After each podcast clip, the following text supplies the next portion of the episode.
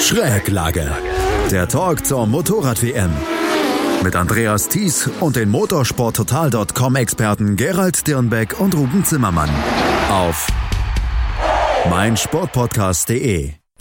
Maverick Vinales hat den MotoGP Grand Prix von Sepang gewonnen vor Marc Marquez. In der Moto 2 haben wir eine Entscheidung um die Weltmeisterschaft ja, und inzwischen sind wir so, dass wir in äh, Valencia in zwei Wochen darüber nachdenken können, dass das nur, ein, nur noch ein Schaulaufen wird. Herzlich willkommen zu einer aktuellen Ausgabe von Schräglage hier, unserem MotoGP-Podcast auf meinsportpodcast.de. Mein Name ist Andreas Thies und bei mir wieder dabei meine beiden Kollegen von motorsporttotal.com, unserem Kooperationspartner. Auf der einen Seite Ruben Zimmermann. Hallo Ruben. Servus zusammen. Und auf der anderen Seite Gerald Dierenberg. Hallo Gerald. Hallo, Servus. Bevor wir uns um das sportliche Geschehen kümmern, müssen wir mit einer traurigen Nachricht beginnen. In der Nachwuchsserie gab es am Wochenende einen Todesfall. Gerald, was ist da genau passiert? Ja, es kam in der, in der Startphase, äh, in der ersten Runde zwischen Kurve 9 und 10 zu, zu einem Unfall.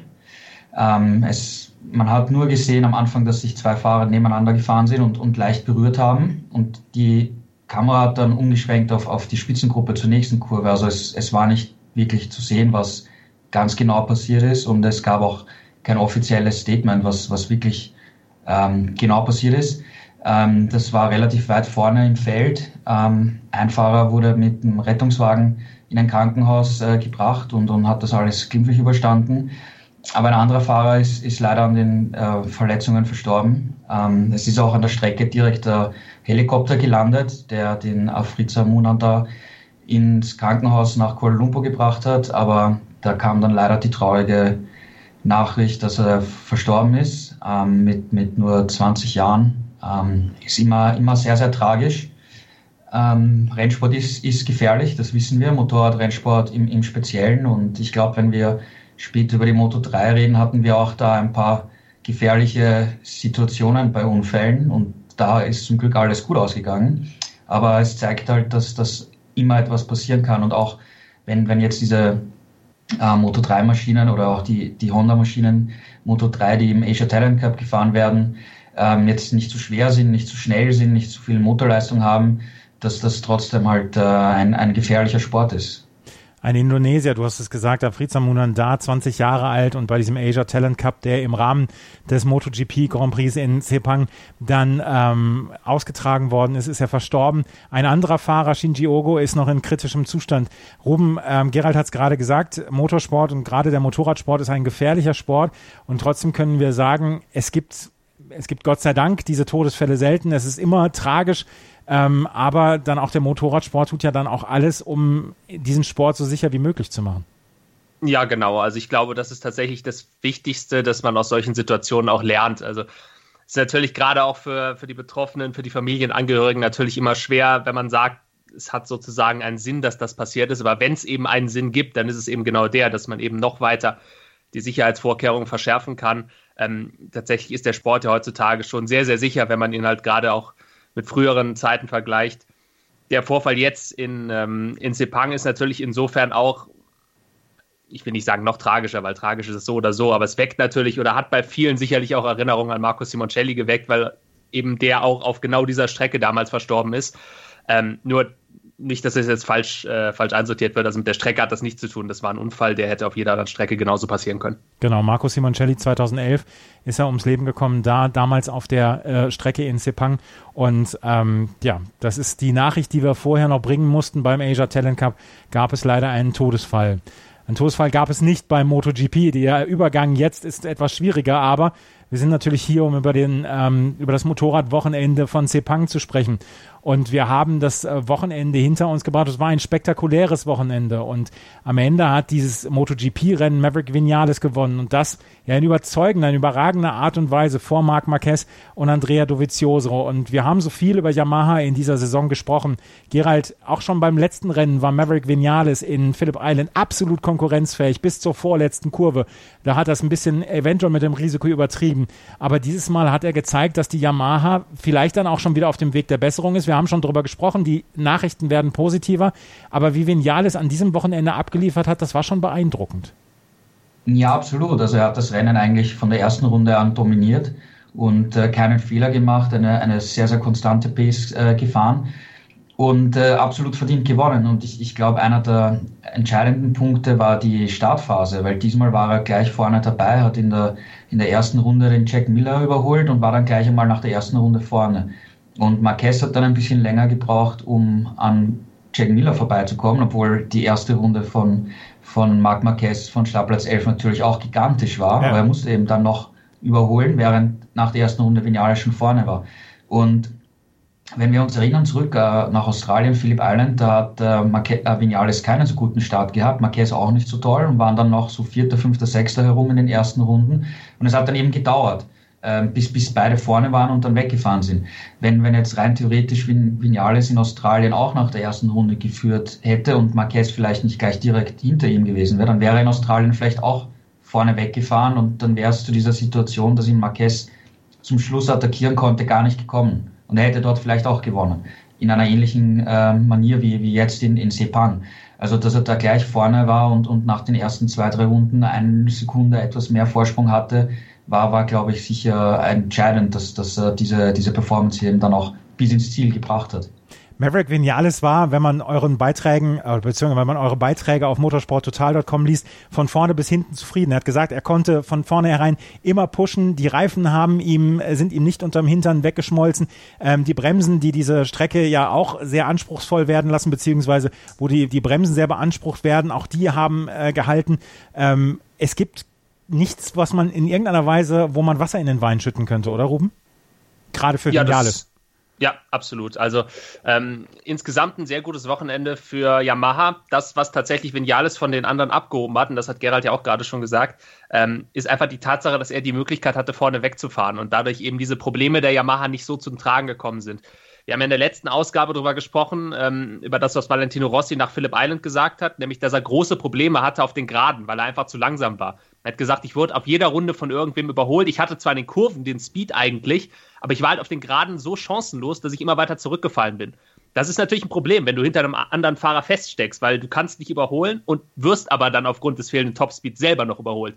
Dadurch, dass Vinales vorne weggefahren ist, hat er halt dieses Problem nicht gehabt ähm, und hat eben die Stärken der Yamaha, die ja ohne Frage vorhanden sind und die sich ja auch seit einigen Wochen und Monaten dann doch wieder mehr zeigen als äh, zum Beispiel noch im letzten Jahr, ähm, die hat er einfach perfekt ausspielen können. Und insofern hat ihm das auf jeden Fall äh, geholfen, dass er eben in dieser Position war, selbst vorne zu sein und dass vor allem Marc Marquez von so weit hinten gestartet ist und dann nicht sofort Druck auf ihn machen konnte. Was macht diese Strecke in Sepang eigentlich so anspruchsvoll, Gerald? Weil ähm, Maverick Vinales hat sich darüber geäußert, natürlich auch die anderen Fahrer, wenn man sagt, Marc Marquez hat zum Beispiel gesagt, boah, in den ersten Runden sind mir meine, sind mir meine Reifen schon ganz schön durchgehauen und ich musste so ein bisschen am Ende das Ganze regulieren. Was macht diese Strecke in Sepang so anspruchsvoll? Ja, definitiv einmal die Hitze. Wenn du, wenn du etwas über 30 Grad ja. hast, dann ist es, ist es schon mal ein, ein Faktor. Und dazu kommt die extrem hohe Luftfeuchtigkeit dort. Und das sind eigentlich die europäischen Fahrer jetzt nicht so wirklich gewöhnt. Ja, also sind sie nicht akklimatisiert daran. Und damit ist es einfach eins der, der anstrengendsten Rennen der Saison neben Thailand, ähm, wo es ähnliche klimatische Voraussetzungen gibt. Und ähm, hat auch äh, Valentino Rossi einmal gemeint, im Laufe des Wochenendes, wenn du siehst, ich muss da 20 Runden am Wochenende, am Sonntag fahren, dann denkst du dir, das schaffe ich nie. Mhm. Aber mit dem Adrenalin und mit dem Kampfgeist und so geht es dann doch. Aber du hast schon bei vielen, vielen Fahrern gesehen, dass sie nach dem, nach dem Rennen extrem müde waren und äh, es einfach körperlich extrem anstrengend ist, dort zu fahren. Maverick Vinales hat das Rennen gewonnen. In der ersten Startreihe nach dem Qualifying war eine komplette Yamaha-Reihe. Fabio Quattararo auf der Petronas Yamaha, dann Maverick Vinales auf Platz zwei und Franco Morbidelli auf drei. Valentino Rossi war nach dem Qualifying auf Platz sechs. Das hat sich so ein bisschen dann ja, relativiert im Rennen. Vinales ist Erster geworden, Valentino Rossi ist Vierter geworden und äh, Morbidelli und Quattararo dann auf Platz sechs und auf Platz sieben dann äh, am Ende gewesen. Fabio Quattararo wird wahrscheinlich nicht ganz so zufrieden sein, weil der war relativ weit zurück. Aber Ruben, wir können jetzt nochmal, wenn wir unser, unser wöchentliches ja, Gesundheitsbild von Yamaha abgeben, können wir doch eigentlich auch sagen, äh, ja, der Patient ist auf dem Weg der Besserung, was wir in den letzten Wochen schon angedeutet haben. Ich mag, ich mag mich gar nicht so weit aus dem Fenster lehnen, weil ich immer von dir Widerspruch bekomme. Ach naja, ich finde, mein Widerspruch ist eigentlich in den letzten Wochen schon deutlich ja. geringer geworden. ähm, es ist tatsächlich so, dass sich Yamaha auf dem Weg der Besserung befindet. Jetzt war es ja in Malaysia so, dass wir auch vor diesem Grand Prix, also in der letzten Sendung vor einer Woche schon prognostisch gesagt haben, es wird wieder eine Yamaha vorne mitfahren und gegen Marquez kämpfen. Am Ende war es dann halt Vinales, der sogar gewonnen hat. Ähm, in der Tat, es war ein rundherum gutes Wochenende für sie. Äh, Sepang ist eine Strecke, die Yamaha liegt. Das war ja auch im vergangenen Jahr so, als Rossi das Rennen ja lange Zeit angeführt hat, bis er dann ähm, kurz vor Schluss gestürzt ist. Also, aber klar, ähm, sie mussten das dieses Jahr natürlich äh, auch erstmal so wiederholen und vor allem auch so eindrucksvoll wiederholen, gerade im Qualifying. Ich, ich, glaube, zum ersten Mal die ersten drei Plätze, ich weiß nicht mehr seit wann genau, äh, ich, auf jeden Fall schon relativ lange Zeit her, dass man mal drei Yamahas äh, ganz vorne gesehen hat. Drei Yamahas tatsächlich auf dem Podium gab es zuletzt 2014, da sind wir noch ein bisschen von weg, ähm, aber zumindest im Qualifying war es wirklich sehr, sehr gut. Ähm, natürlich jetzt aus Sicht von Quattararo gerade dann sehr, sehr ärgerlich, wie das Rennen letztendlich für ihn verlaufen ist, aber insgesamt glaube ich schon, dass Yamaha mittlerweile wieder, ich will nicht sagen, die, die, die zweite Kraft ist, weil eine erste Kraft gibt es ja in dem Sinne eigentlich gar nicht, weil es gibt ja. kein Motorrad, bei dem man sagt, das ist wirklich jetzt das Maß aller Dinge, weil das ist halt die Honda auch nicht. Das ist, wir haben es oft genug angesprochen, diese Kombination aus Honda und Marquez, die so stark ist. Ähm, aber wenn man sich das Ergebnis anschaut, auch die Ergebnisse der letzten Wochen, muss man sagen, Yamaha ist ganz klar wieder vorne mit dabei wie gesagt, bei Maverick Vinales, dieses, diese Nuller letzte Woche, der stört halt komplett das Bild, das Gesamtbild, was er seit einigen Wochen wieder abliefert, weil das war sehr konstant dritter, zweiter oder dritter, vierter Platz. Dann dieser Nuller letzte Woche, wo er ganz klar auf dem zweiten Platz lag, aber ein bisschen zu viel Risiko gegangen ist. Und dann jetzt der Sieg. Also Maverick Vinales jetzt auch schon wieder auf Platz drei in der Fahrerwertung vorgefahren. Ähm, für Valentino Rossi, den Teamkollegen, müssen wir allerdings sagen, Gerald, fürs Podium reicht es nicht mehr ganz, oder? Ich meine, er war jetzt auf Platz vier, er war nur ähm, eine halbe Sekunde knapp hinter Dovizioso, aber man hat das Gefühl, so richtig reichen tut es nicht mehr fürs Podium. Es ist lange her, dass er auf dem Podium war. Ich glaube schon, dass es eine Möglichkeit gegeben hätte, aber das ist das, was Ruben vorhin angesprochen hat. Wenn du wem anderen nachfährst, ist es, extrem schwer für die Yamaha-Fahrer, die, die eigenen Stärken in den Kurven auszuspielen. Ähm, wenn du jetzt zurückdenkst, das war in, in Motegi in Japan der Fall, wo Vinales hinter Dovizioso ja. gesteckt ist und nicht vorbeigekommen ist. Das war jetzt hier bei Valentino Rossi der Fall, wo er nicht vorbeigekommen ist. Ähm, die Ducati ist halt in den Kurven nicht ganz so schnell. Und wenn du jetzt dahinter bist und eigentlich schneller fahren könntest, dann wirst du gebremst. Ja? Oder selbst wenn du vorbeifahren kannst, und dann kommt die Gerade, also jetzt zum Beispiel in Sepang Kurve, Kurve 14, die langgezogene rechts, äh, wo Yamaha sicher einen Vorteil hat gegenüber Ducati, aber auf der Geraden fährt der einfach vorbei. Oder Rossi hatte dann sogar Schwierigkeiten, manchmal direkt im Windschatten dran zu bleiben auf der Geraden. Ähm, das ist halt das, das, das Problem, das er gehabt hat, weil ich glaube schon, dass das vom reinen Speed her ähm, der dritte Platz drin gewesen ist, weil im Prinzip waren Dovizioso eher auf Augenhöhe ähm, bis zum Ziel. Nur es hat dann eben nicht gereicht, äh, vorbeizukommen. Und Dovizioso hat das extrem schlau gemacht, wieder einmal mit seinem Reifenmanagement, weil er hat, die, er hat das ganze Wochenende darauf hingearbeitet, eigentlich mit den weichen Reifen fahren zu können. Jack Miller hat auch die weichen Reifen verwendet, aber bei dem sind die Reifen einfach eingegangen. Und ähm, das hat äh, Dovizioso echt super gemacht. Ja? Und ich glaube, Valentino hat auch alles gemacht und alles probiert und es sind beide erfahren genug, dass man da kein Harakiri-Manöver macht, ja, um, um noch irgendwie Dritter zu werden. Ja. ja. Also war, war, glaube ich, von beiden das Maximum, ja, okay. Also Valentino Rossi kann auch zufrieden sein mit dem Wochenende. Ja, würde ich schon sagen. Ja, ich meine, ähm, er hat im Endeffekt im Rennen die Petronas-Fahrer, die man eigentlich stärker erwartet hat, deutlich in Schach gehalten. Er war im Qualifying in der zweiten Reihe, was auch wieder sehr, sehr gut war. Und ich glaube, er hat im Rennen das Maximum rausgeholt. Ja, wenn, die Ducati ist schwer zu überholen und, und Dovizioso ist, ist im Zweikampf auch sehr, sehr erfahren, sehr stark. Ähm, das wissen wir auch mit seinen Duellen gegen, gegen äh, Marc Marquez, die er in der letzten Kurve dann oft schon gewonnen hat. Also das ist jetzt nicht so einfach und wenn du vor allem dann auch auf der Geraden wirklich so langsam bist, äh, als, also viel langsamer als die Ducati, dann ist es halt schwer. Aber ich meine, die, die Performance war protestwürdig von, von Valentino und, und das war schon, war schon auch, auch okay. Ja. ja. Maverick Vinales auf Platz 1, Valentino Rossi auf Platz 4 und dann äh, Morbidelli und Quattraro auf Platz 6 und 7. Yamaha wird zufrieden dann aus Sepang aus Malaysia abreisen. Marc Marquez ist auf Platz 2 gekommen. Ähm, eine Scherzfrage sei mir erlaubt, Ruben. Wie groß ist die Krise? Zweitschlechtestes Ergebnis in dieser Saison für Marc Marquez? ja, das äh, ist, glaube ich, eine Statistik, die wird nicht unbedingt Marc Marquez Sorgen machen, sondern eher seinen Gegnern. Ja, ähm, er, hat, er hat den zweiten Platz geholt, aber wir müssen über seine Startphase zu sprechen, äh, auf, auf seine Startphase zu sprechen kommen. Erstens, die erste Frage ist, was war im Qualifying los, dass er nur von Platz 11 gestartet ist? Und zweitens, diese erste Runde von Marc Marquez, die kann er sich dann auch nochmal übers Bett hängen, oder? Ja, absolut. Also fangen wir mal kurz an mit dem Qualifying. Ähm, Im entscheidenden Qualifying Q2 ist er gestürzt tatsächlich, kommt ja auch nicht so häufig vor bei ihm. Ähm, die Situation war so, dass er tatsächlich am Hinterrad von Quattararo geklebt hat. Also er hat versucht, äh, das, den schnellen Windschatten sozusagen mitzunehmen. Ähm, sieht man ja in der MotoGP bei, bei vielen Fahrern, auch wenn es von den Betroffenen, die vorne wegfahren, nicht ganz so gerne gesehen ist, wenn sich ein anderer als Hinterrad hängt. Ähm, dieses Mal hat Marquez das eben versucht, auch wenn er versucht hat, nachher die Situation ein bisschen runterzuspielen und gesagt hat, naja, es war eigentlich gar nicht meine Absicht, ich wollte eigentlich äh, sowieso auch einem anderen Fahrer hinterherfahren. Ähm, aber wie dem auch sei, ist auf jeden Fall gestürzt, war sogar ein relativ heftiger Crash, ein Highsider.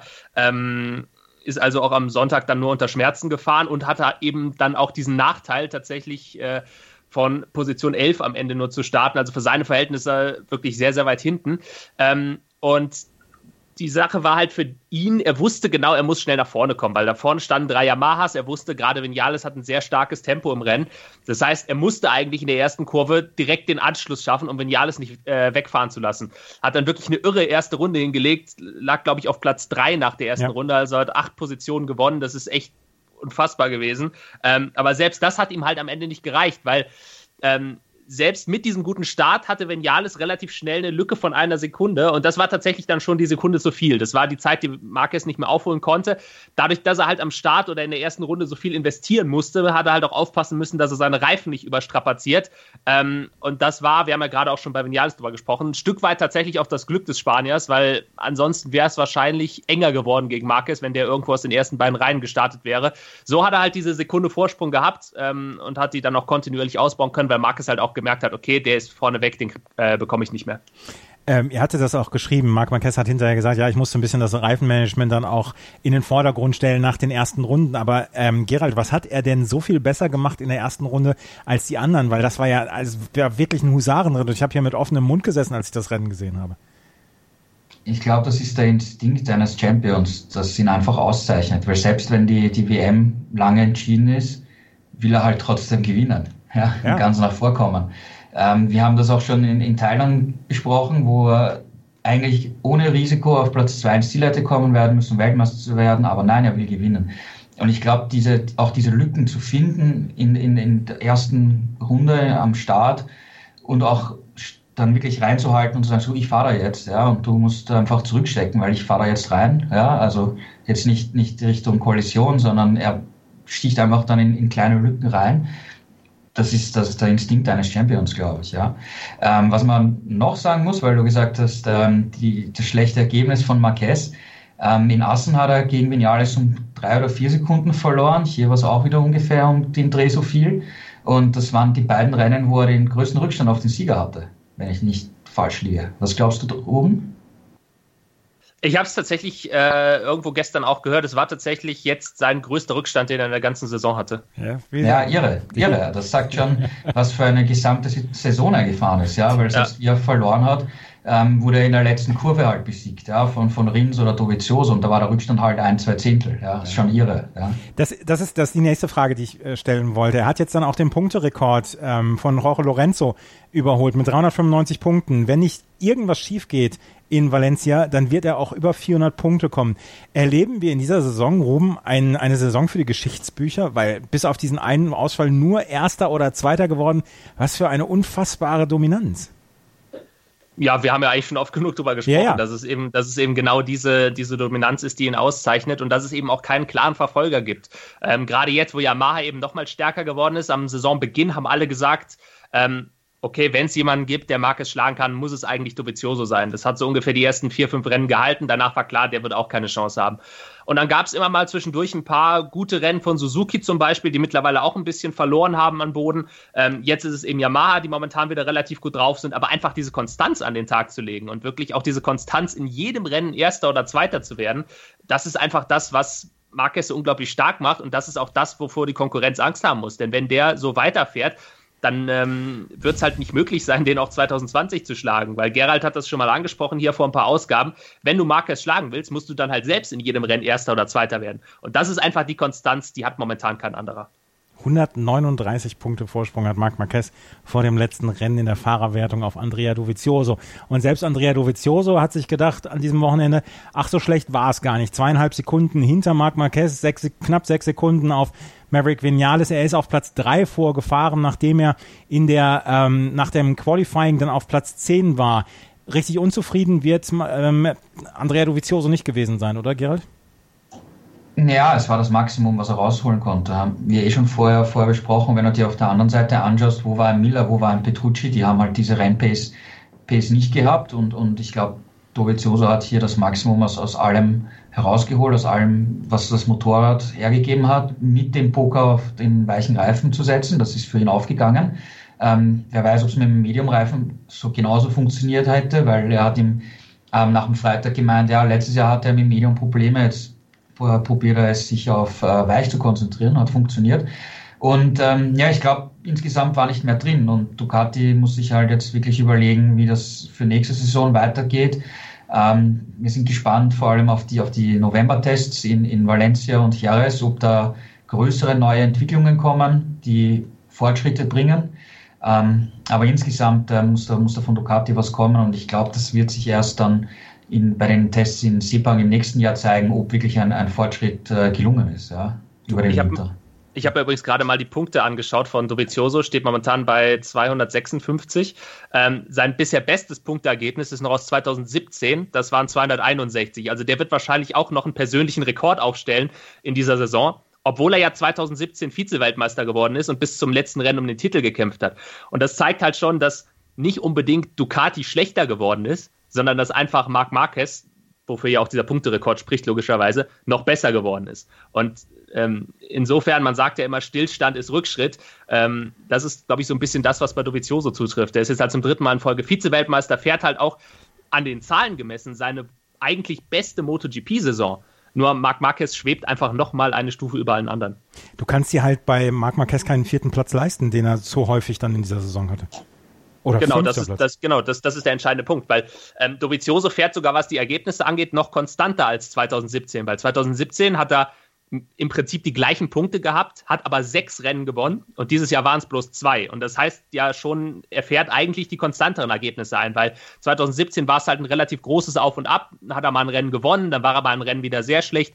Dieses Jahr ist das deutlich konstanter, nur diese dritten, vierten Plätze bringen ihm halt nichts. Das ist genau das, was du gerade gesagt hast, weil Marc Marquez eben. Wenn du den schlagen willst, musst du Erster oder Zweiter werden. Alles andere ist zu wenig. Ja, es ist, es ist eine absolut unglaubliche Saison, die Marc Marquez liefert und äh, würden wir es nicht alle zwei Wochen sehen, beziehungsweise im Moment jede Woche sehen, dann könnte man es auch kaum glauben. Marc Marquez mit, wie gesagt, 139 Punkten Vorsprung vor Andrea Dovizioso auf Platz drei vorgefahren ist Maverick Vinales. Ähm, lasst uns über ein paar andere äh, Fahrer noch sprechen. Wir können über Alex Rins und die Suzuki sprechen. Alex Rins hatte hier einen fünften Platz zu verzeichnen und nachdem die letzten Rennen ja, so ein bisschen seit Silverstone äh, so ein bisschen verkorkst waren, war das dann wieder ein Schritt in die richtige Richtung, Gerald? Ich glaube, der Rennspeed ist eigentlich immer vorhanden. Also auf den meisten Strecken seit Silverstone haben wir den gesehen. Nur es war auch diesmal wieder der Fall, dass er relativ weit hinten losgefahren ist. Dann gab es den einen äh, kleinen Crash mit äh, Jack Miller, wo eben die Winglets abgebrochen sind. Auf der rechten Seite gab keine Strafe, zum Glück aus Sicht von Rins. Und äh, er hat zwar gemeint, dass die die abgebrochenen Winglets, dass die Fehler haben jetzt nicht so einen großen äh, Auswirkungen gehabt und am Ende ist er dann noch aufgeschlossen auf das Duo ähm, Dovizioso und, und äh, Rossi.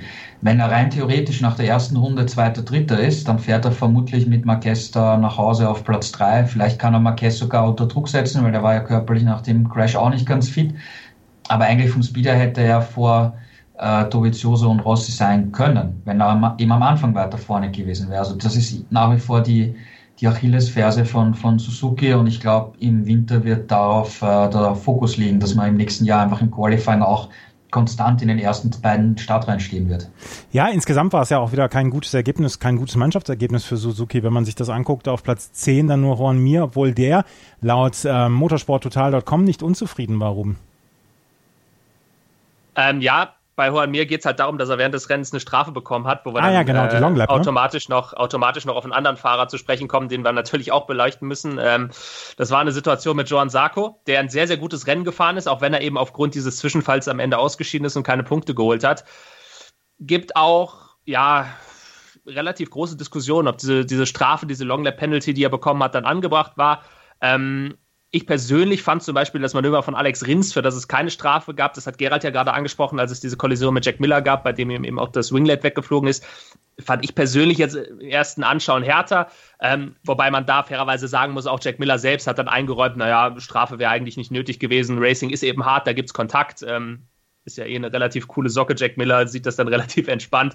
Äh, von daher auch in Ordnung, dass es da keine Strafe gab für seinen Teamkollegen, für Joan Mir gab es eben eine, ähm, hat sich da ein bisschen ungerecht behandelt gefühlt. Ja, also ob das ist ja auch ein Thema, das wir schon hatten, ob man da jetzt wirklich diese Konstanz auch bei den Strafen an den Tag legt, dass manches bestraft wird, manches eben nicht. Ähm, sei mal dahingestellt. Ich glaube, dass es, dass es für ihn vom Speed her, das hast du ja gerade gesagt, durchaus auch ein ordentliches Wochenende war. Die Strafe hat eben dafür gesorgt, dass man das dann am Ergebnis äh, letztendlich nicht ganz so gesehen hat. Johann Mir also auf Platz 10, dann nach der Long Lap.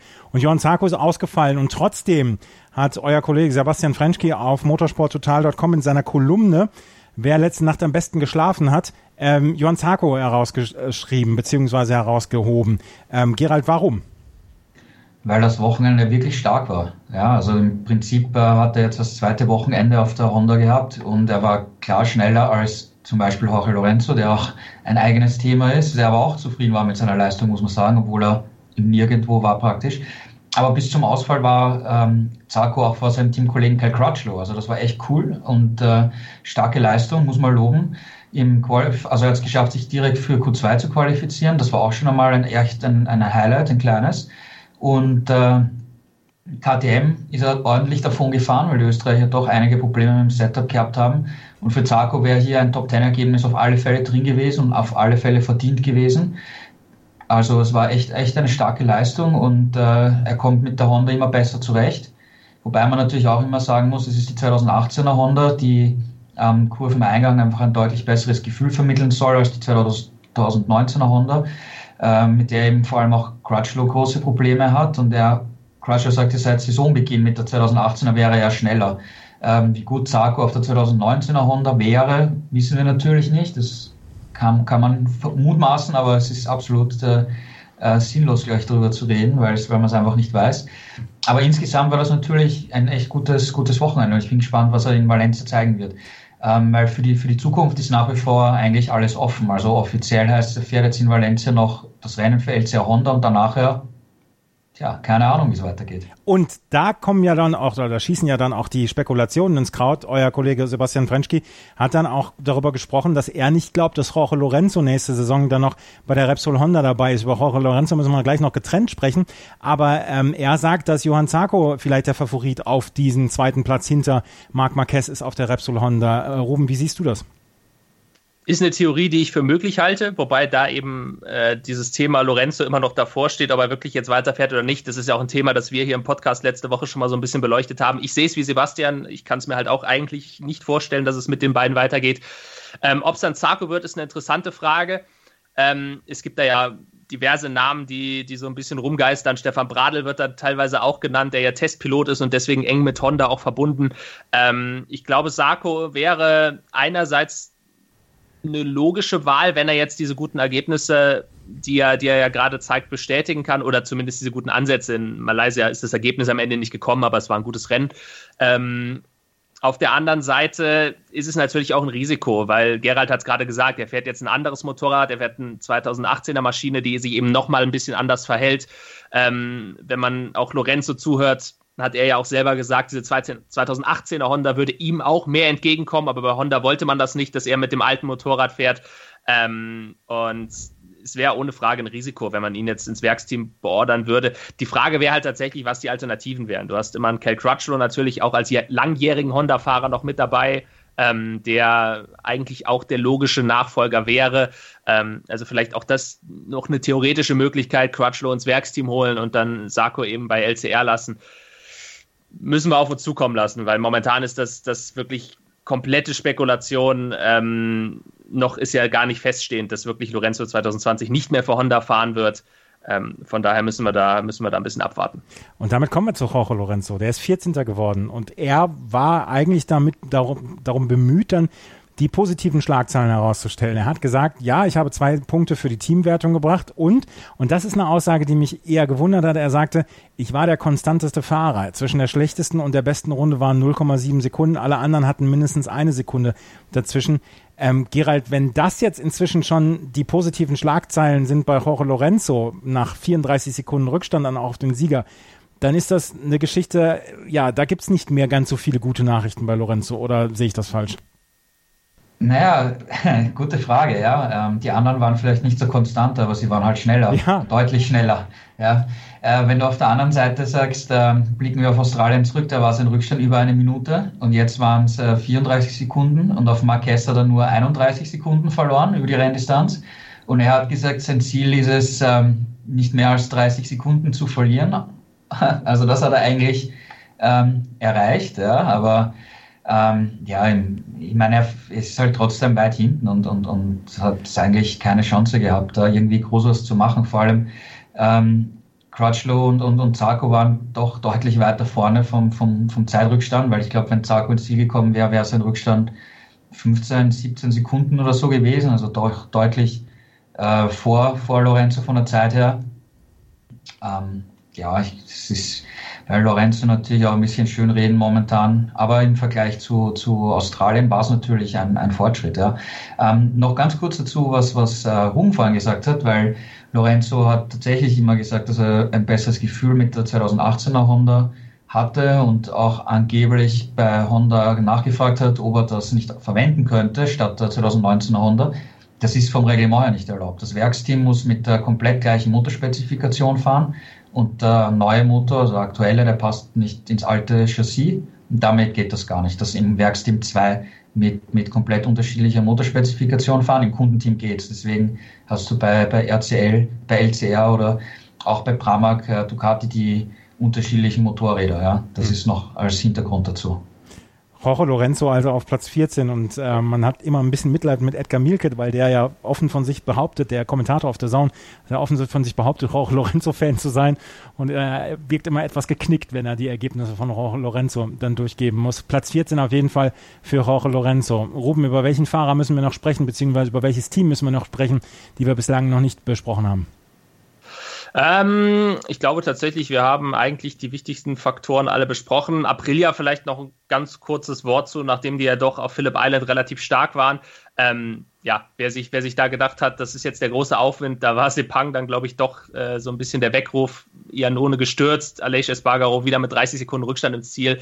Da haben wir ja auch letzte Woche schon drüber gesprochen. Das ähm, war einfach dieser Charakteristik geschuldet, dass eben Phillip Island eine sehr spezielle Strecke ist. Jetzt hier in Malaysia ist dann doch wieder der wahre Rückstand von Aprilia deutlich geworden. Gerald, hast du noch was zu ergänzen zur MotoGP? Ja, KTM hatte ein extrem schwieriges Wochenende. Die haben am, am Freitag eigentlich überhaupt keine Setup gehabt. Wenn man sich angeschaut hat, wie Paul Espargaro gefahren ist, der hat da mehr mit einem wilden Stierbock gekämpft. Also das war echt, echt grausam, dem da zuzuschauen. Ähm, Freitag war der Rückstand noch zwei Sekunden. Das haben sie dann aber doch ähm, etwas äh, reduzieren können und am ähm, Samstag und Sonntag vor allem ist noch einmal ein Schritt gelungen am, im Warm-up und Platz 11 ist okay. Ähm, Mittlerweile sind die Ansprüche aber ein bisschen höher von KTM, weil ich meine, Polo Espargaro hat es jetzt bei allen vier Überseerennen nicht in die Top 10 geschafft, immer knapp verpasst. Und ich glaube, da freuen sich jetzt schon alle dann auf die Valencia und, und Jerez-Tests im November. Äh, wenn dann das neue Motorrad kommt, äh, wo viel Input von Dani Petrosa eingeflossen ist, das neue Motor, neues Chassis, komplett neu alles. Und dann sind wir natürlich gespannt, ja, ob das ein, ein wirklicher Schritt nach vorne ist, um den KTM eigentlich auch für nächstes Jahr braucht und, und in Angriff nehmen will. Marc Marquez führt die Gesamtwertung an. 395 Punkte vor Andrea Dovizioso 256 und Maverick Vinales, der das Rennen von Sepang gewonnen hat. 201 Punkte führt er im Moment. Maverick Vinales gewann das MotoGP-Rennen vor Marc Marquez und Andrea Dovizioso auf Platz 4, Valentino Rossi auf Platz 5, Alex Rins. Das war ein spektakuläres Rennen.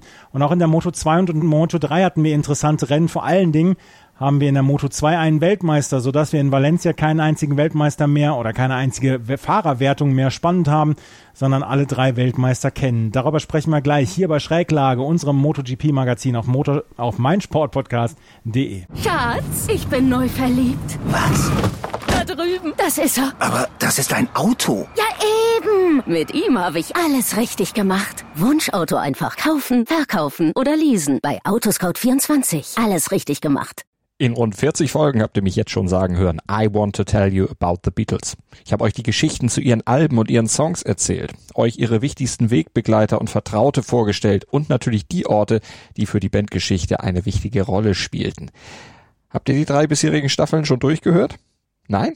Na, worauf wartet ihr dann noch? Rein in den Podcatcher eurer Wahl und einfach mal losgehört. Und folgt gerne auch unserem Instagram-Kanal iwtty-Beatles Podcast. Die komplette Welt des Sports. Wann und wo du willst. Drüber gehalten. Der Ostfußball-Podcast. Alles, was es über den Fußball im Osten zu berichten gibt. Ob kurios. Wir haben jahrelang was geworden. Ernst. Habe ich noch nicht erlebt, sowas dreckig. Schicken Sie mir einen Chefredakteur, wie können Sie mich überhaupt sowas ansprechen? Unfair. Aus dem Nichts, da kriegst du so ekliges Tor und dann verlierst du das Spiel. Oder lustig. Ich pack dich doch gar nicht an. Und dann habe ich ihn eine gezimmert. Drüber gehalten. Der Ostfußball-Podcast mit Kevin Albrecht und Tobias Gebler auf meinsportpodcast.de. Alex Marquez ist der neue Weltmeister in der Moto 2. Ihm reichte ein zweiter Platz in Sepang hinter Brad Binder, um den Vorsprung so groß zu halten, dass er jetzt bei 28 Punkten ist und dass hier im letzten Rennen in Valencia keine Möglichkeit mehr für Brad Binder besteht, diesen Vorsprung aufzuholen. Und da möchte ich sagen, Ruben, erstens, wie ist das Rennen gelaufen? Zweitens, ist ein bisschen zu spät gekommen, der Angriff von Brad Binder. Ja, äh, schade auf jeden Fall, weil, ähm, oder schade aus zwei Gründen, weil zum einen, du hast es ja gesagt, haben wir jetzt gar keine WM-Entscheidung mehr in Valencia. Und zum anderen ja, weil ich immer noch so ein bisschen die leise Hoffnung hatte, dass mein WM-Tipp Brad Binder jetzt eben am Ende doch nochmal durchstartet. Er ist ja tatsächlich auch durchgestartet, was die WM angeht, aber es ist halt ein bisschen zu spät gekommen.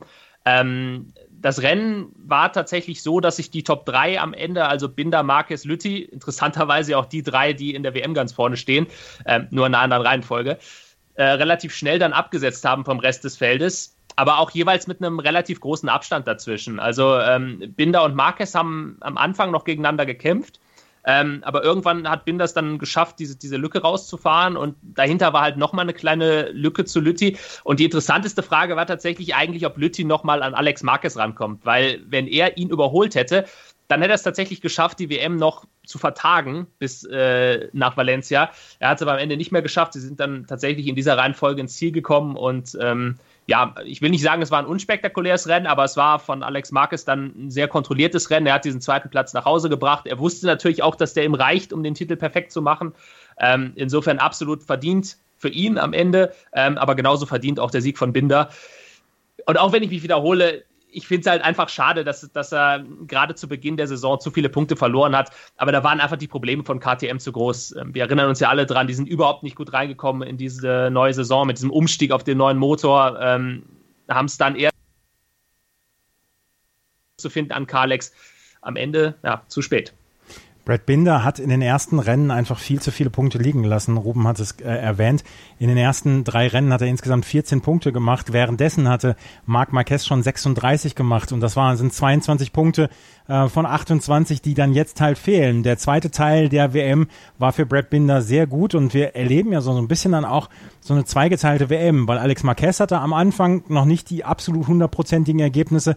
Der fing erst dann in Le Mans an mit dem ersten Sieg, hatte dann aber drei Siege hintereinander in äh, Mugello und dann auch in Katalonien. Brad Binder hat in der Zeit dann aber die großen Probleme, was ähm, Ruben erwähnt hat. Gerald, und am Anfang hatten wir Lorenzo Baldassari, der alles beherrscht hat und der kam am Ende dann nicht mehr auf Touren beziehungsweise hat kaum noch gute Ergebnisse geliefert. Es ist dann doch entscheidend, wie man am Ende dann rauskommt aus dieser Saison. Ja, es ist insgesamt die Konstanz, ja, weil die siehst du zum Beispiel bei Lütte, der ist extrem gut in die Saison reingekommen, hat jetzt am Ende, wie er angekündigt hat, nochmal was drauflegen können, ist wieder zurück am Podium. Ähm, wenn du dir anschaust, wo Marcel Schröter im Vergleich dazu herumfährt, sein Teamkollege. Ja. Aber dazwischen gab es einfach eine zu lange Phase, wo, wo Lütte halt immer nur so Fünfter, Sechster war und das Podium einfach nur knapp nicht in Griffweite war.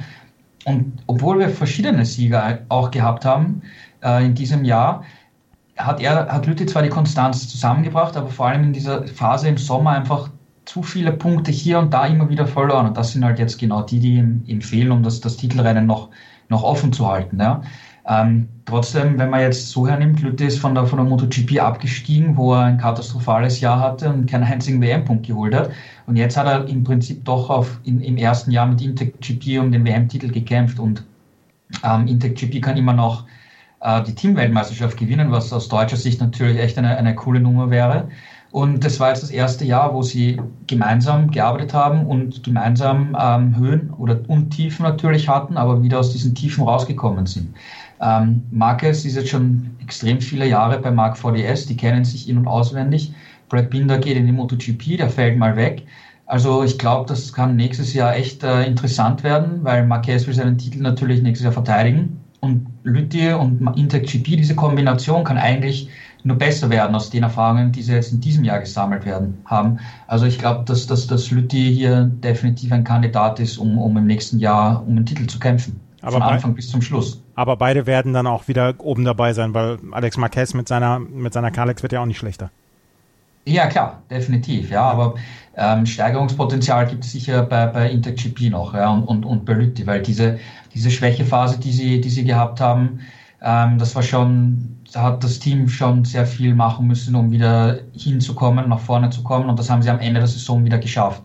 Also, und wenn du jetzt diese Erfahrungen hernimmst und das nächstes Jahr besser machst und nächstes Jahr so aufhörst, also so anfängst, wie du jetzt Jahr aufgehört hast, beziehungsweise ähm, vielleicht wieder in den ersten Rennen äh, Pole Positions hast, Rennen gewinnen kannst und dann die Konstanz halten kannst auf dem ganz hohen Level, dann wird es auch für Alex Marquez sicher nicht, nicht so einfach werden, ähm, den Titel zu verteidigen. Über Marcel Schröter sollten wir auch noch mal gerade sprechen. Der ist in diesem Rennen nämlich auf Platz 9 gekommen und hat ja den neunten Platz eigentlich gar nicht mehr so richtig verlassen in den letzten Wochen, weil besser als Platz 9 wurde er nicht. Und das geht jetzt schon ähm, seit dem Grand Prix in Brünn so, dass er dann nicht mehr als den neunten Platz herausgefahren hat. Ähm, Ruben, es war natürlich die Verletzung dann auch mit dabei, aber so richtig den Anschluss hat er dann danach nicht wieder gefunden. Hast du dafür Gründe, woran das liegt? Tatsächlich nicht. Ähm, die Verletzung spielt sicherlich eine Rolle. Und ich glaube, man darf auch nicht vergessen, dass einfach die Moto2 eine sehr starke Klasse ist. Und natürlich aufgrund dieser Situation, dass eben, ähm, es ist natürlich keine Einheitsklasse, aber es ist ja doch überwiegend viele Kalex-Motorräder mit dabei. Ähm, und da ist dann einfach die Leistungsdichte verdammt hoch. Und wenn man sich mal anschaut, wer so um die Position herum eingefahren ist, er ist zum Beispiel Neunter geworden. Ähm, Luca Marini ist Zehnter geworden. Also den hat er zum Beispiel geschlagen. Und Luca Marini hat äh, auf dieser Asien-Tour ja sogar zwei Rennen gewonnen.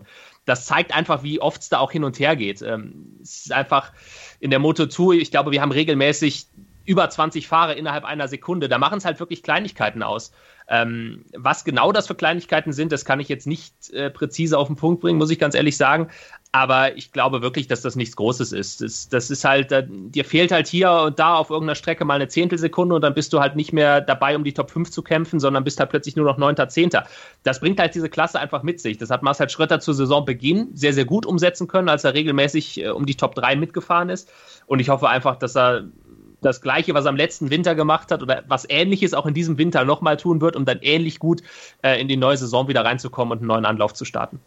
Brad Binder hat das Rennen vorher Alex Marquez gewonnen und Tom Lüthi, das war das Podium der drei Führenden dann auch in der WM-Wertung. Alex Marquez, wie gesagt, jetzt uneinholbar 28 Punkte Vorsprung vor Brad Binder 262 zu 234 Punkte. Tom Lüthi mit 230 Punkten dahinter. Es geht noch um Platz zwei. Selbst Rojo Navarro hat noch eine Außenseiterchance, da unter die ersten drei dann zu kommen mit seinen 210 Punkten. Und dann haben wir noch ein Rennen in der Moto 3. Da wissen wir schon, dass Lorenzo Dalla Porta der Champion ist, beziehungsweise der We Weltmeister in der Moto 3. Aber wir haben auch letzte Woche schon drüber gesprochen. Er hat in den letzten vier Rennen jetzt, hat er Aaron Canet sowas von abgehängt und sowas von die Rücklichter gezeigt, dass man einfach nur staunend zurückbleibt. Ähm, Gerald, auch dieses Mal war es wieder so. Lorenzo Dalla Porta gewinnt das Rennen und Aaron Canet kommt auf Platz 8. Das ist ja noch, noch ein besseres Ergebnis als die drei Rennen davor, wo Aaron Canet 3-0er geschrieben hat. Aber es ist schon atemberaubend, wie sehr Dalla Porta in den letzten Wochen zwischen sich und Aaron Canet dann Abstand gelegt hat.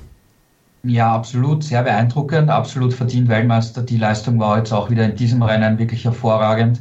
Ähm, er hat versucht, eben das, das Kommando an sich zu reißen, hat natürlich auch ein bisschen davon profitiert, dass seine Honda so schnell auf der Geraden ist, aber das gibt ihm halt dann andere Möglichkeiten im, im Zweikampf mit so vielen Fahrern, die in der Moto 3 immer vorne sind. Und er hat das einfach fahrerisch wieder perfekt äh, umgesetzt. Und, und ich finde, wie wir eh schon mal ges äh, darüber gesprochen haben, wird diese Übersee Tour angefangen hat, hat er einfach gesagt, so, jetzt geht es um den WM-Titel, jetzt muss ich nochmal eine Schippe drauflegen und hat das bei allen vier Rennen umgesetzt und jetzt dreimal in Folge ge gewonnen. Und Aaron Canet konnte diese Schippe nochmal drauflegen, das konnte er eben nicht. Und das war, glaube ich, die, der Unterschied, der im Endeffekt dann auch die Entscheidung gebracht hat. Klar hatte Canet auch ein bisschen Probleme, aber Dalla hat da wirklich ähm, nochmal ein Level zugelegt und ist, ist absolut verdient äh, Weltmeister geworden in diesem Jahr.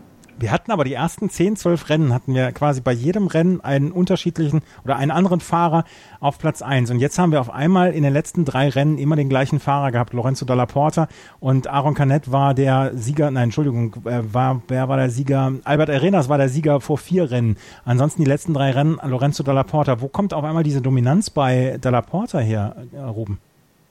Das ist tatsächlich eine sehr gute Frage. Ähm, ich frage mich auch, also von der Dominanz in der Form, ähnlich wie in der MotoGP, wo du jetzt einen Fahrer wie Marquez hast, der, der klar vor dem Feld fährt, kann man da nicht sprechen, weil diese Siege ja doch alle relativ eng waren und immer wirklich in der letzten Runde auch erst entschieden wurden. Tatsächlich fand ich es beeindruckend jetzt gerade in diesem Rennen in Sepang, wie er das gewonnen hat, weil er hat in der letzten Runde sogar einen kleinen Fehler drin gehabt, wo er relativ viel Zeit verloren hat ich hatte den eigentlich schon abgeschrieben und dann äh, kommt er halt hinten raus doch nochmal und schnappt sich diesen dritten Sieg in Folge. Ja, das ist einfach beeindruckend. Und ich finde gerade auch dieser Sieg in Sepang mit dem Hintergrundwissen, dass er den WM-Titel ja schon sicher hat, wo man eigentlich denken würde, okay, der nimmt sich jetzt ein bisschen zurück, der weiß, er ist Weltmeister, der muss jetzt nichts mehr beweisen und er gewinnt halt trotzdem einfach weiter das beeindruckt mich tatsächlich am meisten eigentlich an der ganzen Sache, dass er mental immer noch so drauf ist, dass er dieses Rennen gewinnen möchte, obwohl er den Titel halt schon in der Tasche hat. Ähm, das ist was, was wir zum Beispiel auch bei Marc Marquez ja sehen, der, der eben auch schon Weltmeister ist und trotzdem weiter gewinnen möchte. Und diesen Hunger einfach zu haben, ähm, vielleicht ist es auch das, dass dass er einfach ein bisschen hungriger war als die Konkurrenz und einfach noch mehr diesen Titel wollte, so wie er jetzt halt auch diesen Sieg in Sepang wieder haben wollte. Ähm, auf jeden Fall sehr beeindruckend. Ich habe auch gerade nochmal nachgeschaut. Das letzte Mal, dass in der Moto 3 einer drei Rennen in Folge gewonnen hat, das war noch 2017. Also das hat es äh, weder in diesem Jahr noch im vergangenen Jahr gegeben. Das war 2017 noch Joan Mir. Ähm, und der hat ja danach eine relativ steile Karriere hingelegt, wie wir wissen. Also vielleicht Lorenzo Dalla Porta äh, auch in ein paar Jahren Kandidat für die MotoGP. Auf jeden Fall haben wir einen Kannibalen Leid anscheinend in der Moto 3, ja. nachdem wir über Marc Marquez als den Kannibalen schon gesprochen haben. Ähm, Lorenzo Dalla Porta hat dieses Rennen gewonnen. Ähm, er hat dieses Rennen auch klar gewonnen und er ist am Ende vor Sergio Garcia, der zum ersten Mal und so ein bisschen wie Kai aus der Kiste kam, der zum ersten Mal auf dem Podium gelandet ist in dieser Saison, ist er auf Platz 1 gefahren, Platz 3 Raume Masia.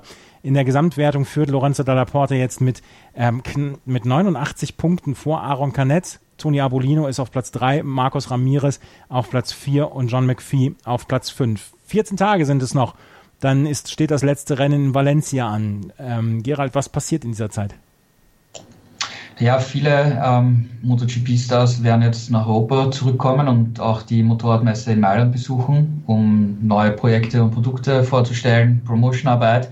Ähm, dann ist sicher ein bisschen Ruhe angesagt, weil diese Überseetour ist immer sehr, sehr kräfteraubend. Ähm, wenn wir uns auch an, wenn wir an Marc Marquez denken, nach dem Crash am, am Samstag, da war er schon ordentlich ramponiert mit Prellungen, Abschürfungen und so.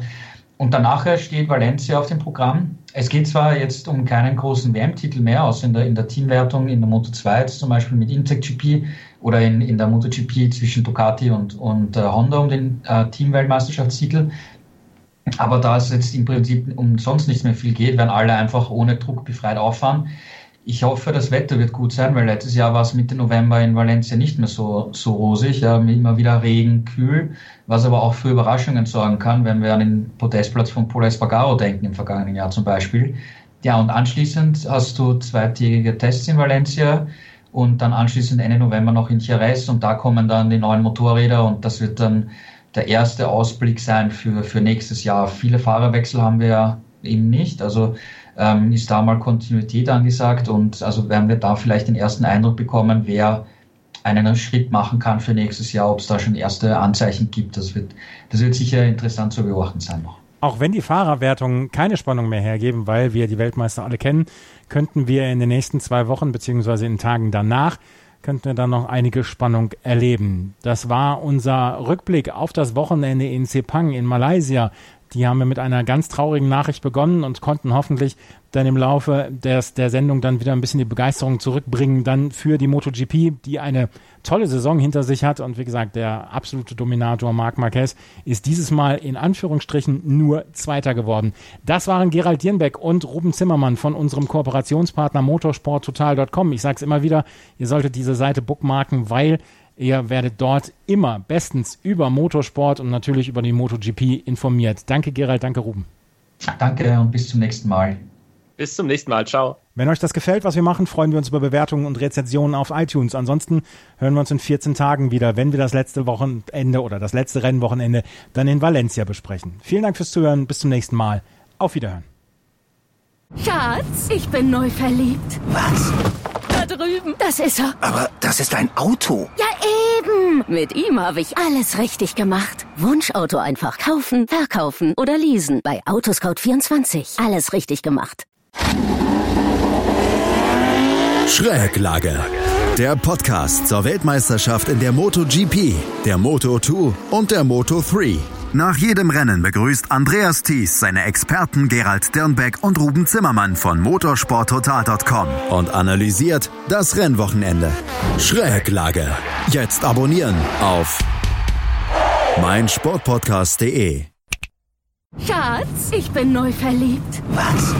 Da drüben. Das ist er. Aber das ist ein Auto. Ja, eben. Mit ihm habe ich alles richtig gemacht. Wunschauto einfach kaufen, verkaufen oder leasen. Bei Autoscout24. Alles richtig gemacht. Wie baut man eine harmonische Beziehung zu seinem Hund auf? Puh, gar nicht so leicht. Und deshalb frage ich nach, wie es anderen Hundeeltern gelingt, beziehungsweise wie die daran arbeiten. Bei Iswas Dog reden wir dann drüber. Alle 14 Tage neu mit mir, Malte Asmus und unserer Expertin für eine harmonische Mensch-Hund-Beziehung, Melanie Lippisch. Ist was, Dog? Mit Malte Asmus. Überall, wo es Podcasts gibt.